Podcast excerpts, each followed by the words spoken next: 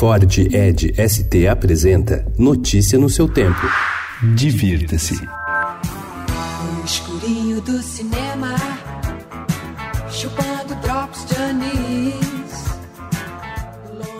Entre os cinemas de rua, algumas salas já são queridinhas dos cinéfilos paulistanos, mas quem quer, além de ver títulos comerciais, conferir produções clássicas, independentes e até exibições, há várias opções na cidade. A sala de cinema do IMS, na Paulista, já exibiu preciosidades como Nosferato, uma sinfonia do horror com trilha executada ao vivo. A programação da Cinemateca Brasileira na Vila Clementino destaca obras de cineastas, produtores e atores e, sempre que possível, exibe os títulos nos formatos originais. Outra boa pedida é o Cine Sesc, que integra grandes eventos paulistanos como a Mostra Internacional de Cinema e todo fim de ano realiza a retrospectiva do cinema brasileiro. Completam a lista o Sinusp, na cidade universitária, Cine Segal, na Vila Mariana, Cine Olido, no centro e o MedPad Cinema, na Moca. Brasil, teu nome é Dandara, a tua cara é de Cariri, não veio do céu, nem das mãos de Isabel. A liberdade é um dragão do mar de Aracati.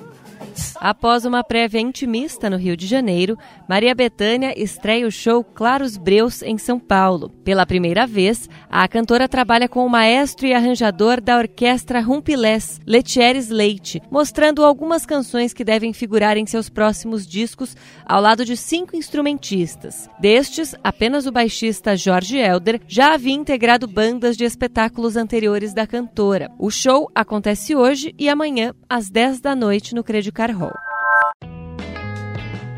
Com produção marcada por encenações de rua, estética clown e diálogo entre músicas e teatro, o Grupo Maria Cutia celebra sua primeira parceria com o diretor Gabriel Vilela. Juntos, eles estreiam O Alto da Compadecida, montagem da famosa obra de Ariano Suassuna. Na verdade, o espetáculo propõe uma releitura do texto, incorporando reflexões sobre o atual cenário político e social do país, mas prometendo evitar o didatismo. A apresentação será de quinta a sábado no Sesc Pompeia até o dia 1 de setembro.